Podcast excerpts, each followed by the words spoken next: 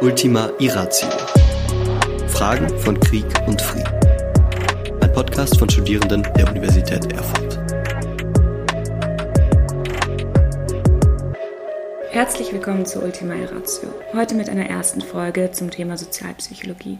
Mit dabei ist Professor Beetsch von der Universität Erfurt. Er hat die Professur für Sozialwirtschafts- und Organisationspsychologie inne.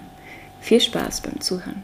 Fangen wir direkt an mit der Frage, wie entsteht Gewalt? Ja, das ist, glaube ich, die schwierigste Frage. Ne? Und die habe ich tatsächlich zum Studium gebracht, mhm. weil ich wissen wollte, was Leute dazu bringt, dass sie anderen Menschen alles antun. Und ich glaube, wir wissen mittlerweile so, so viel, dass wir oft gar nicht mehr wissen, wo wir anfangen sollen. Ja. Aber das ähm, vielleicht in einem, in einem äh, ganz großen ähm, Rahmen, der das ein bisschen eingrenzt ist. Kurt Lewin hat mal gesagt, ähm, Verhalten ist eine Funktion von Person und Umwelt. Und deshalb gucken wir in der Psychologie natürlich nach ähm, Personenvariablen, also Persönlichkeit spielt sicherlich eine Rolle, aber eben nicht alleine. Mhm. Und das ist der Kniff. Also wir können das nicht einfach so auf eine Variable zurückführen, sondern wir müssen die Umwelt mit betrachten. Und mhm. diese Interaktion von personalen Dingen mit der Umwelt, darin liegt der Schlüssel zur Vorhersage von Gewalt. Und es ist nochmal ein ganz großer Unterschied, wenn ich jetzt Gewalt in Gesellschaften erklären will, von äh, kollektiven Akteuren. Wir gucken natürlich in der Psychologie individuelle Akteure mhm. an. Und da wissen wir, äh, dass es ähm, sicherlich ein Zusammenspiel gibt von ähm, einer gewissen Persönlichkeitsdimension und Lernen. Also Menschen, die sehr viel Gewalt gelernt und auch selbst erfahren haben, ähm, haben natürlich äh, viel Wissen über Gewalt mhm. und vielleicht auch ein höheres Gewaltpotenzial. Und eine Umwelt, äh, die ähm, sehr ähm, uns herausfordert, die uns zu negativen Affekten bringt, befördert es und vor allem aber auch sozialpsychologische Aspekte der Gruppe. Mhm. Also das heißt, wenn wir andere Leute abwerten oder wenn wir andere Leute ausgrenzen können. Ich glaube, wir kommen nachher wahrscheinlich ja. noch mal ein bisschen tiefer drauf. Auf jeden das Fall. Spezifik euch genügen erstmal. Dazu habe ich auch direkt eine Anschlussfrage. Braucht es ein, ein Anführer, eine führende Institution, die Gewalt anheizt, die sie am Laufen hält, die eine Gruppe organisiert oder kann aus der Masse heraus auch so ein Aggressionsdruck entstehen, dass quasi ein Bürgerkrieg ohne führende Person entstehen kann und auch am Laufen bleiben kann. Ich meine, jetzt sind wir auf der kollektiven Dimension, mhm. aber ich möchte es mal nochmal zurückziehen auf die individuelle mhm. und dann kommen wir vielleicht ein bisschen zur kollektiven. Ähm, äh, die Unterscheidung, die hier wichtig ist, ist die Unterscheidung, die die Psychologie zwischen instrumenteller Aggression und feindseliger Aggression macht. Mhm. Das ist sehr wichtig weil instrumentelle Aggression unterliegt anderen Gesetzmäßigkeiten als die feindselige. Die feindselige ist äh, gekennzeichnet durch eine sehr starke emotionale Erregung. Mhm. Und natürlich Dinge, die zu einer emotionalen, sehr, sehr starken emotionalen Erregung führen, können auch in einem Kollektiv, wenn das stattfindet, mhm. kann sich vielleicht dadurch auch noch aufschaukeln und kann dazu zu Gewaltausbrüchen führen. Aber instrumentelle Gewalt ist natürlich was ganz anderes, wenn ich das einsetze, um ein anderes Ziel zu mhm. erreichen. Also wenn mein Ziel zum Beispiel das Hegemoniestreben einer ähm, Nation oder vielleicht äh, einer Elite ist, dann ist natürlich Gewalt eine Möglichkeit, ein anderes Ziel zu erreichen, nämlich die Führungsstellung zu erhalten, mhm. ähm, andere Vorteile zu erhalten. Also deshalb kann man so etwas wie den Auftragskiller der Mafia nicht vergleichen mit so etwas, wenn wir in einer Auseinandersetzung wütend werden mhm. und plötzlich die Kontrolle über uns verlieren. Das finde ich das Faszinierende daran, weil das Feindbild, was geschaffen wird in Kriegen oder diese Entmenschlichung des Gegenübers, dass das, das ist ein, Abstra also ein abstraktes Konstrukt. Und dass das reicht als Motivator für Aggression, auch als sekundäres Ziel, finde ich fast verwirrend. Also, dass, hm. dass ein Feindbild von Menschen, die man, denen man nie begegnet ist, Fremden, das komplett konstruiert ist, ausreicht für solche Gewaltausübungen. Also ich glaube, es ist äh, sicherlich eine förderliche Sache. Das heißt aber noch lange nicht, dass es immer gleich da zur, zur Gewalt mhm. kommt. Aber der Mechanismus, mhm. der zugrunde liegt, den haben Sie schon angesprochen. Mhm. Und der liegt uns ganz fundamental zugrunde. Das heißt, es ist äh, ein zutiefst soziales ähm, Merkmal des Menschen, dass er diskriminiert. Diskriminieren geht sogar noch weiter. Diskriminieren ist nicht erst gegenüber anderen Gruppen, sondern Diskriminieren fängt bei der Wahrnehmung an. Mhm. Ich kann Dinge besser auseinanderhalten, wenn ich eine Kategorie dafür habe. Mhm. Es gab mal so ein schönes Buch über Smillers Gespür für Schnee. Das war eine Person, die konnte unterschiedliche Kategorien von Schnee differenzieren. Kategorien. Man braucht dazu Kategorien, um es erkennen zu können. Mhm. Und nichts geht besser, mhm. als wenn ich irgendeinem Stimulus eine Kategorie aufsetze und sage, das sind solche Arten von Stimuli. Dann kann ich die besser unterscheiden von anderen.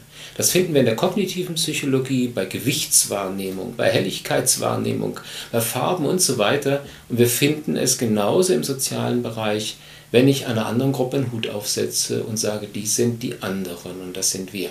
Und warum tun wir das? Warum also, diskriminieren wir vor allem andere Gruppen? Also der, ähm, erstens würden, würden wir sagen, und jetzt kann ich es wirklich also auf eine Person zurücknehmen, auf mhm. den Henri Taschwell, der das wirklich hervorragend herausgearbeitet hat. Erstens tun wir das ganz unwillkürlich immer, wenn wir wahrnehmen. Wir versuchen Gruppen herzustellen, Kategorien, um zu diskriminieren. Und zwar im positiven Sinne, dass wir überhaupt ähm, Dinge wahrnehmen können, dass wir, sie, dass wir entscheiden können, was ist denn das, was ich wahrnehme. Das ist etwas, was eine ganz äh, fundamentale Funktion der Kognition ist. Und die, hat, ist, die ist nicht gut und nicht böse. Die hilft uns erstmal überhaupt durch die Welt zu gehen. Wenn wir sie auf das Soziale übertragen, ist sie am Anfang auch noch nicht gut oder böse. Sie hilft uns am Anfang zu sagen, okay, es gibt solche Leute, es gibt solche Leute. Das kann auch sehr positiv sein. Ich kann auch sowas sagen, es gibt sowas wie Mamas oder Papas oder andere und so weiter. Aber es kommt jetzt noch was dazu. Und das ist der große Motor. Ich kann dadurch, dass ich die Diskriminierung mache, auch etwas Positives für mich gewinnen. Und das gewinne ich über die Eigengruppe. Wenn ich zum Beispiel sage, ah, das sind die anderen und das sind wir, und wir sind anders als die anderen, und ich belege das positiv, dann habe ich etwas, aus was ich meine Identität definieren kann. Und selbst wenn ich ähm, der letzte Verlierer bin und sagen kann, aber ich bin Deutscher und die anderen sind die anderen, die sind schlechter, habe ich was für mich gewonnen. Und dieser Gewinn der Identität, das hat auch dann Henri Taschwell herausgearbeitet, ist eigentlich genau ähm, der Schlüssel zu ganz, ganz vielen Auseinandersetzungen auch zwischen Gruppen. Das mhm. heißt, wie gesagt, nicht zwangsläufig, denn wie gesagt, es gibt ja auch positive Diskriminierung, aber ähm, Diskriminierung passiert in dem Moment, wo ich ein Gruppenlabel mhm. aufdrücke. Und jetzt höre ich gleich auf, denn ich werde natürlich jetzt versucht zu sagen, wenn wir jetzt anfangen, dauernd Gruppen zu identifizieren, dann machen wir es nur schlimmer. Mhm. Ja. ja. Dann werden wir nicht die gemeinsamen ähm, äh, Dinge finden und nicht die gemeinsame Basis, sondern wir werden immer die Unterscheidung hervorheben. Mhm. Sie wissen auch, was ich raus will, aber das mache ich jetzt nicht. Ja. Ja. ähm, gut, dann darauf aufbauend, wenn Gruppenzugehörigkeit so ein starkes Bedürfnis für Menschen ist und so im Vordergrund ist, wie kommt es dann trotzdem zur Dissertation, also zu der expliziten Abspaltung von einer Gruppe? Im Militär gibt es sehr starke Strukturen und eine sehr mhm, klare mhm. und also sehr starke Diskriminierung anderen gegenüber, aber auch eine sehr klare Gruppenzugehörigkeit. Die Kameradschaft ist mhm, zumindest nach dem Klischee sehr eng. Wie kommt es dann trotzdem, dass es Deserteure gibt, dass es Leute ja, gibt, die ja. daraus ausbrechen, auch insgesamt auf äh, in alltäglicher, also im Alltag. Wie kommt es dazu, dass Menschen sich bewusst von einer Gruppe abspalten, der sie eigentlich zugehören? und zugehören müssen irgendwo. Jetzt sind wir schon sehr weit, weil das ist dann wirklich eine, eine, starke, eine starke Leistung, mhm. das hinzubekommen. Zuerst könnte man ja fragen, was macht es denn, dass die Gruppe so homogenisiert wird? Ne? Mhm. Und das Militär ist ein super Beispiel. Mhm. Also es heißt natürlich nicht, dass ich in dem Moment, wo ich ein Gruppenlabel bekomme, ich mit meinen gesamten Normen, Werten, Überzeugungen und Einstellungen mit allen übereinstimme, die in dieser Gruppe sind. Ne? Mhm. Also ich kann zum Beispiel sagen, okay, ich bin jetzt jemand, der auch gerne, sagen wir mal, in das oder jenes Lokal geht, aber trotzdem mag ich nicht alles, was da im Publikum da ist. Oder es kann sein, ich bin äh, jemand, der, der, der, in Deutschland geboren ist, aber vielleicht bin ich trotzdem nicht mit allen Menschen in dieser Gruppe eins. Ne? Aber die Konsequenzen von dieser Situation sind ja enorm, ja. also teilweise bis zur Todesstrafe. Deswegen ist das so faszinierend irgendwie. Das mhm, ist dann genau. trotzdem, das ist ja nicht irgendeine Gruppe, sondern der Austritt aus dieser Gruppe, Absolut. das Ausbrechen, bewirkt ja dann für, die, für das Individuum massive Kosten. Richtig. Und deshalb ist es auch tatsächlich die Ausnahme. Mhm. Und deshalb ist es auch ein sehr erklärungsbedürftiger Tatbestand. Okay. Weil zuerst die Gruppe natürlich eine unglaubliche Macht hat. Die Gruppe ja. hat den, die Macht des Gruppendrucks, des normativen Drucks, der sozialen Ausgrenzung. Also sie hat ganz viele ähm, äh, sagen wir mal, Waffen in der Hand, um den Einzelnen zu disziplinieren und an die Gruppe zu binden. Und ich gehe jetzt noch gar nicht zu so etwas wie zu einer totalen Institution, wie es Goffman genannt hat, also wo wir wirklich vollständig die Person überwachen. Das reicht ja schon aus, wenn ich in irgendeiner Gruppe, einer WhatsApp-Gruppe bin und mir die Leute dann schreiben, das finde ich jetzt aber blöd, wenn du heute Abend nicht dabei bist. Ne? Also ähm, äh, normativer Druck ist was ganz, ganz Starkes. Ne? Und dann ist es natürlich interessant zu fragen, wie kommt es dann trotzdem, dass jemand sich dagegen erheben kann? Ne? Mhm. Und das ist eigentlich die, die Grundfrage von allem sozialen Wandel. Mhm. Ne? Also hier, wenn wir mal in der Soziologie gucken, äh, ist natürlich die Normtheorie ein ganz spannender Ansatz gewesen, auch seit Durkheim. Aber ähm, die Frage ist, wie kommt denn da überhaupt äh, sozialer Wandel auf, wenn mhm. es so starke Gussformen gibt des Verhaltens, wie es Durkheim damals genannt hat, die uns doch eigentlich zwingen, in der Gruppennorm zu verbleiben oder in den Normen, die die Gesellschaft teilt. Mhm. Und jetzt kommen wir natürlich zum spannenden Punkt. Ähm, also der Mensch ist nicht ganz so einfach, dass er jetzt nur den Normen folgt, mhm. sondern er folgt auch Einstellungen die er ähm, auf andere Dinge gründet. Vielleicht auf Werte, die nicht mit der Gruppe unbedingt geteilt werden. Mhm. Zum Teil auf äh, moralische Entwicklungen, die weitergehen, als nur der Gruppe zu folgen. Und Leidensdruck Und vielleicht auch. Vielleicht auch Leidensdruck sicherlich, aber das vielleicht reicht oft nicht aus, weil ich glaube, dass die meisten Leute in solchen totali in so totalen Gruppen leiden. Okay. Aber äh, wir sehen das beim Militär. Ich meine, das ist, ich glaube, äh, die wenigsten sind dort und sagen, wunderbar, dass wir schon wieder in den Schützengraben steigen. Ne? Aber dann zu sagen, okay, ich grenze mich ab, zeigt, letztendlich gibt es die Entscheidung, noch was anderes mhm. zu tun. Jetzt kommen wir dazu, dass wieder neue Gruppen entstehen. Mhm. Denn oft ist es nicht nur der Einzelne, sondern es ist eine Minorität. Und auch das hat, dem hat sich die Sozialpsychologie sehr, sehr zugewandt, indem sie gesagt hat, was ist die Kraft der Majorität, was ist die Kraft der Minorität. Und jetzt kommt was Spannendes. Denn die Minorität, auch wo sie doch scheinbar so ohnmächtig ist und so klein ist, weil sie eben wenig sind, hat eine Macht. Und die Macht, die sie hat, ist, liegt in ihrer Konsistenz. Die Majorität kann nie so konsistent sein wie die Minorität. Das was ist einfach nicht heißt, möglich. Was heißt konsistent? Konsistent bedeutet zum Beispiel gemeinsam etwas anderes wollen. Ja, und je mehr wir haben, umso schwieriger wird das, dass alle gemeinsam was eines etwas Bestimmtes wollen. Also wieder Diskriminierung auf Motivebene. Jetzt in dem Fall würde dann vielleicht die Minorität sagen, eigentlich finden wir die Majorität oder die Gruppe, in der wir sind, nicht so schlecht. Wir lehnen nicht das Militär insgesamt ab. Hätte wahrscheinlich Stauffenberg gesagt, wir sind nicht dagegen, dass es die Wehrmacht gibt. Aber wir sind dagegen, dass es eine bestimmte ähm, äh, Verhaltenskodex da drin gibt oder dass es eine faschistische Ideologie gibt. Und jetzt gibt es einen Punkt, wo sich die Minorität abspaltet und etwas anderes ausdrückt. In friedlichen Kontexten bedeutet das, dass wir in den Diskurs gehen. Dass Leute sagen, nein, das will ich nicht, ich sperre mich dagegen und jetzt verbreitet sie ihre Meinung. Und das Spannende ist, dass andere auf einmal sehen, da verbreiten Leute konsistent eine Meinung. Das ist die Macht der Minorität. Das ist überzeugend. Das ist überzeugend. Okay. Denn das kann, und so wird es erklärt in der Psychologie, Nachdenkprozesse anregen. Mhm. Wie kommen die denn dazu, obwohl doch so sie so viel Negatives erleiden, da trotzdem für so etwas zu sein? Mhm. Und das ist vielleicht der Anfang jeder Bekehrung. Das ist der Anfang ähm, sagen wir mal, der Intelligenzia, die die Arbeiterschaft dazu bringt, sich gewahrt zu werden. Das haben wir überall, wo was Neues entsteht. Mhm. Das sind immer Minoritäten, die erstmal kleine Kreise sind und die sehr vehement eine wesentliche Unterschied. Nicht tausende Unterschiede, aber einen ganz zentralen anbieten. Den klar und konsistent. Genau. Den klar okay. und konsistent. Also die Majorität hat die Macht des Druckes. Mhm. Ja, des normativen Drucks. Mhm. Und die Minorität hat die Möglichkeit, etwas anzustoßen, dass Leute auf einmal dazu kommen, ihre Einstellungen zu ändern. Und so kommen wir zu, zu interessanten Dynamiken. Und da, glaube ich, hat auch die Sozialpsychologie gerade aus dieser, das kommt jetzt von Moscovici und von anderen, die ähm, sich versucht haben zu überlegen, wie kommt es, dass ähm, vielleicht auch in so einer Jury, ja, da gibt es dann auch so Filme darüber. Also einer der Geschworenen, der hat eine andere Meinung. Und eigentlich haben die anderen die Macht, die sind sich äh, 7 zu 1. Ja. Und trotzdem, nach langen Diskussionen, auf einmal bringt er die Leute rum und zieht einen nach dem anderen auf seine Position. Und das ist spannend und das geht über andere kognitive Prozesse als die der Koersion, als die der Machtausübung, nämlich über das Nachdenken, die Einsicht und mhm. die Einstellungsänderung. Zum Gruppendruck oder zu diesem, zu diesem der Norm der Majorität. Ähm, ist das auch das, was dann in Kriegsverbrechen so besonders stark wirkt, dass es eine ganze Gruppe ist, die sich dem zuschreibt, die, ob es eine Gruppenvergewaltigung, ein Massaker oder was auch immer ist, ist das das, was das trägt? Könnte ein Individuum das anstoßen oder es muss es immer aus, von einer Gruppe getragen werden? Ich finde das eine richtig, äh, entschuldigen Sie bitte, dass ich Sie bewerte, aber ich finde das eine richtig gute Frage. Weil ich habe zu Beginn des Ukraine-Krieges im Deutschlandfunk ähm, ein Interview gehört mit einer Neurowissenschaftlerin und ich bin fast vom Stuhl gefallen.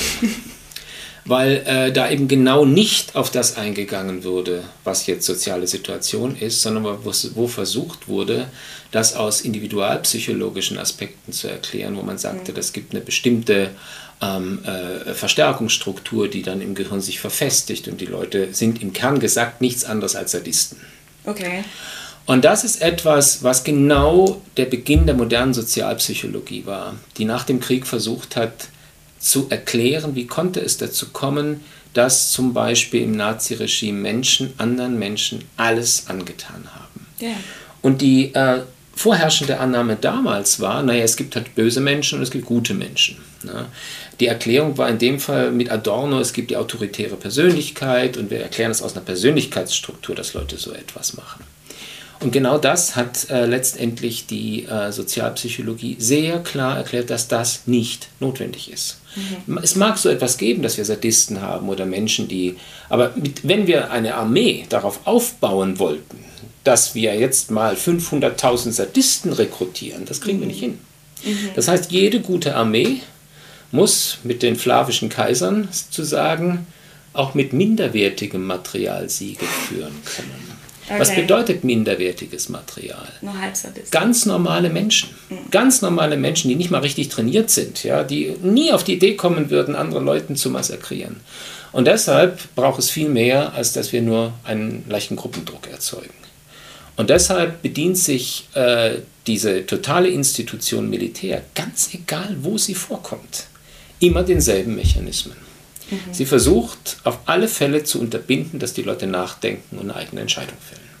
Das heißt, ja. die Rechtfertigung, ich habe nur Befehle befolgt, ist tatsächlich eine Entlastung des Individuums? Das ist erstens eine Entlastung, aber es geht auch noch viel weiter. Also das mhm. alleine zu sagen, du musst halt einen Befehl befolgen, das machst du jetzt einfach, dann bist du entlastet, das reicht nicht aus. Mhm. Das heißt, es kommen immer dazu drakonische Sanktionsmechanismen. Mhm. Also man muss sich das so vorstellen, dass in einer gut funktionierenden Armee, die auch mit einfachen Leuten, die jetzt gerade rekrutiert wurden, irgendwie funktioniert, die muss man zwischen Hammer und Amboss legen. Anders okay. geht es nicht. Und das ist sehr schön, was heißt schön? Das ist ein böses Wort. Es ist sehr eindrücklich durch dieses ähm, äh, Video, äh, was ich weiß nicht, wo es verbreitet wurde, auf Telegram oder so, wo Prigoshin ähm, von seinen Wagner-Söldnern Söldnern zurückkam mit dem Hammer in der Hand, nachdem er jemanden den Kopf eingeschlagen hatte. Das ist genau die Idee. Die Idee ist, wenn du nicht vorschreitest, dann wird, wenn du zurückweichst, das noch schlimmer sein, als wenn du vorgehst. Mhm.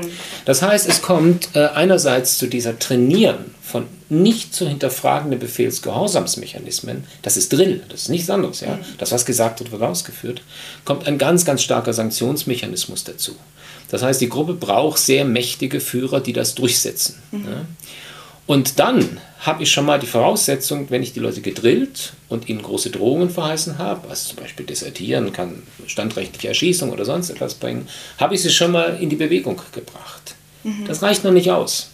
Dann muss ich das machen, was wir vorher angesprochen haben, ich muss die Außengruppe abwerten. Denken wir an das, als die äh, äh russische Armee jetzt in die Ukraine kam und viele von diesen jungen Leuten, die da abgesandt wurden, wussten gar nicht, was sie tun. Ja? Und sie dachten eigentlich, müssten die Leute jubeln, weil sie gehen doch gegen die Bösen vor, gegen die bösen Faschisten, die dieses Land unterdrücken. Und da haben wir es wieder. Mhm. Außengruppenabwertung, Entmenschlichung der Außengruppe mit einer totalen Institution, die den Leuten extreme Sanktionen aufdrängt und einen Befehlsgehorsamsdrill macht. Mhm. Diese drei Versatzstücke, Außengruppenabwertung, die Individualisierung der Gegner, starke Sanktionen plus Drill zum äh, Befehl gehorchen, das sind drei mächtige ähm, Säulen, auf denen jeder Krieg ruht. Und auch Kriegsverbrechen. Also kann man sagen, dass Natürlich. das, worauf eine Armee ausgerichtet ist, ja. Kriegsverbrechen fördert. Also quasi unvermeidlich nach sich zieht. Also das ist, hängt ein bisschen von der Strategie mhm. der, ähm, der kriegsführenden Partei ab. Mhm. Bei Russland ist es ganz klar Teil Würden Sie der Strategie. Sagen, es gibt einen Unterschied zwischen den verschiedenen Formen von Armeen, also Wehrpflichtige und Berufsarmee zum Beispiel? Gibt es da, weil Berufsarmee ist an sich, Profi, also Professionals, es sind Leute, die darauf ausgebildet sind, sauber Krieg zu führen. Müsste es da dann aus psychologischer Sicht, sozialpsychologischer Sicht seltener zu Kriegsverbrechen kommen? Einfach? Nein, nein, das glaube ich nicht. Also ich glaube, dass natürlich jetzt viele, äh, viele Armeen, die diese Spezialisten haben, mhm. das sind zum einen, zum einen sind das spezielle Techniker, die spezielle Operationen durchführen können, aber das sind auch speziell ausgewählte Leute, die dann vielleicht Dinge tun, die ja. andere sehr, sehr, die wir sehr schwer dazu bringen können. Aber was die Untersuchungen der Sozialpsychologie in den 60er, 70er Jahren gezeigt haben, wo noch die ethischen Bedenken nicht so stark waren, wo wir noch äh, äh, Untersuchungen gemacht haben, wo wir uns heute, das könnten wir gar nicht mehr tun. Ich denke da an Stanley Milgram, die Untersuchungen zu Gehorsam oder Zimbardos ähm, äh, Prison Experiment.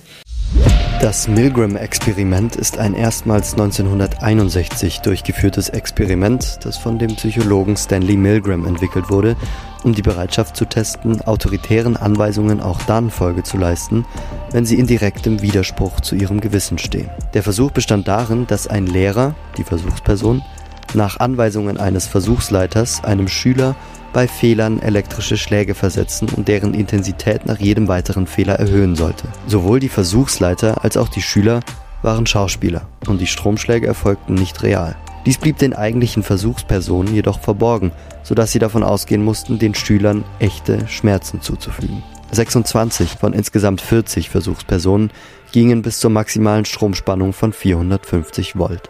Nur 14 brachen vorher ab.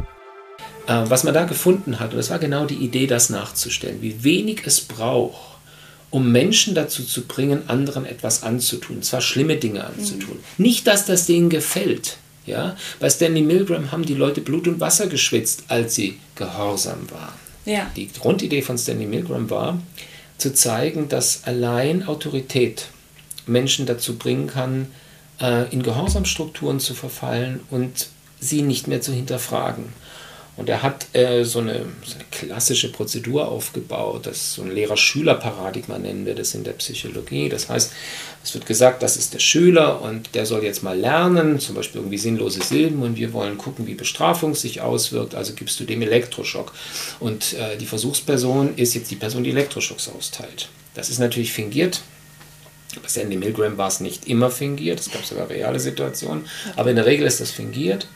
Und dann guckt man, wie weit die Person geht. Und das, was bei Stanley Milgram die Instruktion war, es gab in dem Fall jemand, der dabei stand, der hatte einen Laborkittel an, das war der Professor, und der sagte dann, das Experiment erfordert es, dass Sie weitermachen. Und das hat ausgereicht, dass mit jedem weiteren Durchgang, wo der scheinbare Schüler einen Fehler machte, die Person auf dem äh, äh, Elektroschockgerät eine höhere Volt eingedreht hat. Und das führte dazu, und es gibt äh, da Aufnahmen, es gibt Filmaufnahmen davon, wo die Leute, das waren ganz normale Menschen, die von der Straße rekrutiert wurden, wirklich äh, literally Blut und Wasser geschwitzt haben, was sie da tun mussten. Mhm. Vielleicht würde es heute nicht mehr in dieser Weise Trotz funktionieren. Fehlende Konsequenzen. Ohne, ohne jede Konsequenz, okay. genau. Ohne jede Konsequenz. Mhm. Also es ist ganz, ganz äh, wichtig, dass da ähm, äh, es eine minimale Situation war. Mhm. Das wäre vielleicht heute anders, weil jetzt nehmen wir an, wir hätten heute Studierende, die mit einem Prof zusammen wären, die wären jetzt wohl nicht mehr so bereit, jede Sache zu tun, was der sagt. Das war damals in den USA in den 60er, 70er Jahren nochmal anders, aber trotzdem mhm. zeigt es, wenn es eine Respektsperson gibt oder eine Person, die eine hohe ähm, sozial, hoch in der sozialen Hierarchie ist, ist man bereit, eher gehorsam zu sein und ähm, das allein langt schon aus, dass wir Dinge tun, die wir normalerweise nicht tun würden. Und wenn man das eben in Extensios sich mal ausdekliniert und das mit Drill verbindet mhm. und mit Druck, dann kann es eben dazu kommen, dass eine ganz normale Person auf einmal schreckliche Dinge tut, weil es ihr befohlen wird, weil sie dazu mhm. gezwungen wird, weil sie letztendlich aber auch ähm, äh, der Meinung ist, dass sie das Richtige tut, weil sie Gehorsam leistet und gegen etwas Böses vorgeht. Das heißt, Kriegsverbrechen in dem Sinne sind meistens auch von einer Autoritätsperson irgendwo initiiert, angeleitet, angestoßen. Also in, äh, äh, sagen wir es mal so, es gibt, äh, es gibt Führungsebenen, die mhm. genau diese Strukturen herstellen. Mhm. Ob das in Abu Ghraib, damals im Irak, wo man genau die Situation hergestellt hat, mhm. wo jeder wusste, da passiert so etwas, seit Zimbardo ähm, Gefängnisexperimente muss man genau, wenn man eine solche Situation herstellt, entgleitet das und das passierte auch. Ne? Mhm. Der Abu Ghraib-Folterskandal war eine Folteraffäre während der Besetzung des Irak durch die Vereinigten Staaten nach den Terroranschlägen am 11. September 2001. Dabei wurden irakische Insassen des Abu Ghraib-Gefängnisses vom Wachpersonal misshandelt, vergewaltigt und gefoltert, oft bis zum Tod. Aufgedeckt wurde der Skandal durch die Veröffentlichung von Beweisfotos und Videos durch die Presse. Also das kann man auf unterschiedliche Weisen tun. Es kann auch so sein, dass die, dass die Führungsebene das vielleicht äh, gar nicht direkt anordnet, aber letztendlich ist so insinuiert, dass dann auf den anderen Ebenen genau diese Mechanismen ähm, kommen. Aber wir wissen natürlich, wie es jetzt im, im Naziregime war oder ja. auch wie es jetzt in der russischen Armee funktioniert. Da gehört das dazu. Und wenn man klar. kein eigenes Motiv hat, also wenn man aufgrund von Gruppendruck handelt und trotzdem der Gewalttätige ist oder die gewalttätige Person, kann man sich dadurch selbst traumatisieren. Also an sich ist man ja immer noch in der Position von Kontrolle und Sicherheit und Macht. Aber es ist ja nicht das eigen, aus eigener Intention, aus eigenem Motiv heraus, dass man jemanden solches Leid anführt. Exakt, und deshalb, das zeigt genau, äh, dass dieses System eben nicht nur mit Sadisten arbeitet, mhm. weil so viele Täter traumatisiert sind. Mhm. Das ist ja der Punkt. Es ist ja nicht nur so, dass Opfer traumatisiert sind, sie auch Täter traumatisiert. Ne? Mhm. Und wie gesagt, es mag Einzelne geben, ja, die das völlig, die das völlig anders dargestellt haben, für die das ein Herr Eichmann, der das als eine ganz andere technische Sache gesehen hat, der vielleicht auch nicht direkten Kontakt mit seinen Opfern war. Adolf Eichmann war ein deutscher SS-Obersturmbannführer. Während der Zeit des Nationalsozialismus und des Zweiten Weltkrieges leitete er die zentrale Dienststelle, die Verfolgung, Vertreibung und Deportation von Juden organisierte und war mitverantwortlich für die Ermordung von schätzungsweise sechs Millionen Menschen. Im Mai 1960 wurde Eichmann von israelischen Agenten aus Argentinien entführt und nach Israel gebracht. Dort wurde ihm ein öffentlicher Prozess gemacht. Er wurde zum Tode verurteilt und durch Hängen hingerichtet. Aber ich glaube, dass die Mehrzahl der Personen, die in solchen totalen Strukturen ähm, äh, Dinge tun, die sie sonst nicht tun würden, das natürlich ihnen Probleme macht, weil das mit ihren äh, Werten mhm. durchaus oder mit ihrer Moral an vielen anderen Stellen konfligieren wird. Mhm. Das, ist das ein kollektives Trauma? Ob es ein kollektives Trauma äh, wird, ist dann die Frage, welche Narrative wir haben, wie wir uns das erklären. Okay. Und ich denke, dass wir das in, ähm, nach dem Zweiten Weltkrieg sehr gut gesehen haben. Denn sonst, glaube ich, wäre es nicht möglich gewesen, dass wir auch so viele Altnazis eingebunden haben in Rechtsstrukturen, in, mhm. ähm, natürlich in dem Aufbau äh, damals der, der Bundesrepublik, äh, teilweise aus Not, weil man ja auch Leute brauchte, man konnte ja nicht alle Menschen ersetzen. Aber es gab ein gutes Narrativ, ähm, dass man natürlich dann sagen konnte, letztendlich war ich ja nur Befehlsempfänger. Und letztendlich war ich doch nie dort und letztendlich war ich doch nie bei denen, die das eigentlich Schlimme wollten und ich wusste das vielleicht gar nicht. Also Trauma basiert auch auf dem Narrativ, ob es ein Trauma ist. Also Trauma, Trauma ist nicht per se eine körperliche Reaktion in dem Sinne oder kollektives Trauma, sondern das, was man als Trauma jetzt begebe ich mich selbst auf dünnes Eis, weil ich bin kein äh, klinischer Psychologe. Aber ich weiß zumindest so viel, dass wir aus ähm, Traumatherapien ähm, äh, nicht immer dann gut fahren, wenn wir das Trauma permanent aktualisieren. Mhm. Das heißt, äh, es ist oft ganz geschickt, wenn wir Dinge verdrängen. Also vielleicht widerspricht das der, der freudianischen Theorie, aber die Idee, dass alles, was verdrängt ist, uns Kummer macht, äh, ist sicherlich falsch. Mhm. Also Dinge, die nicht hochkommen zu bestimmten Saison, sind auch gut. Und ähm, ich weiß es noch aus eigener Erfahrung, ähm, ich, es wurde nie über Krieg gesprochen bei uns zu Hause mit den Großvätern im Sinne von Taten, sondern immer nur von Abenteuer. Mhm. Also es gab ein gewisses Narrativ, das waren bestimmte Dinge, die man da mein Opa erzählte, einer meiner Großväter, der war in Italien, er erzählte dann immer, ach, äh, dann ist er gefangen genommen worden und war bei den Engländern und da er so viel Sport gemacht hat, durfte er bald den Offizieren auch Sport geben, Sportunterricht. Aber das kann ja nicht die Geschichte des Krieges gewesen sein. Ja. Ne? Also das heißt, dieses Narrativ einerseits, ja, man war auch mit dabei, aber letztendlich war man ja nie der, mhm. der das wirklich verantwortet hat. Und äh, auf der anderen Seite, dass man bestimmte Dinge einfach nicht ausspricht, mhm. über sie nicht redet. Und das kann lange gehen. Mhm. Also wenn es irgendwie, äh, wenn Grundstrukturen immer noch da sind, also dass zum Beispiel gewisse Ängste oder gewisse ähm, Umgang mit vielleicht auch Formen der Aggression, äh, wenn die persistieren, auch über das, was vorher war, ähm, dann kann das auch durchaus weitergegeben werden, weil Routinen weitergegeben werden.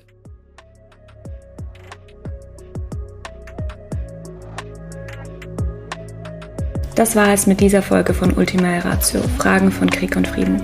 Vielen Dank fürs Zuhören. Bis zur nächsten Folge. Es moderierte Daria Tenkhoff. Schnitt und Audiodesign Adrian Lächele. Öffentlichkeitsarbeit und Marketing Fabian Schulte und Daria Tenkhoff. Projektleiter ist Bennett Riedhoff. Konzeption und Recherche übernahmen Jana van Elk, Mireille Nassiev, Maximilian Kessler und Julia Alexandra Ackermann.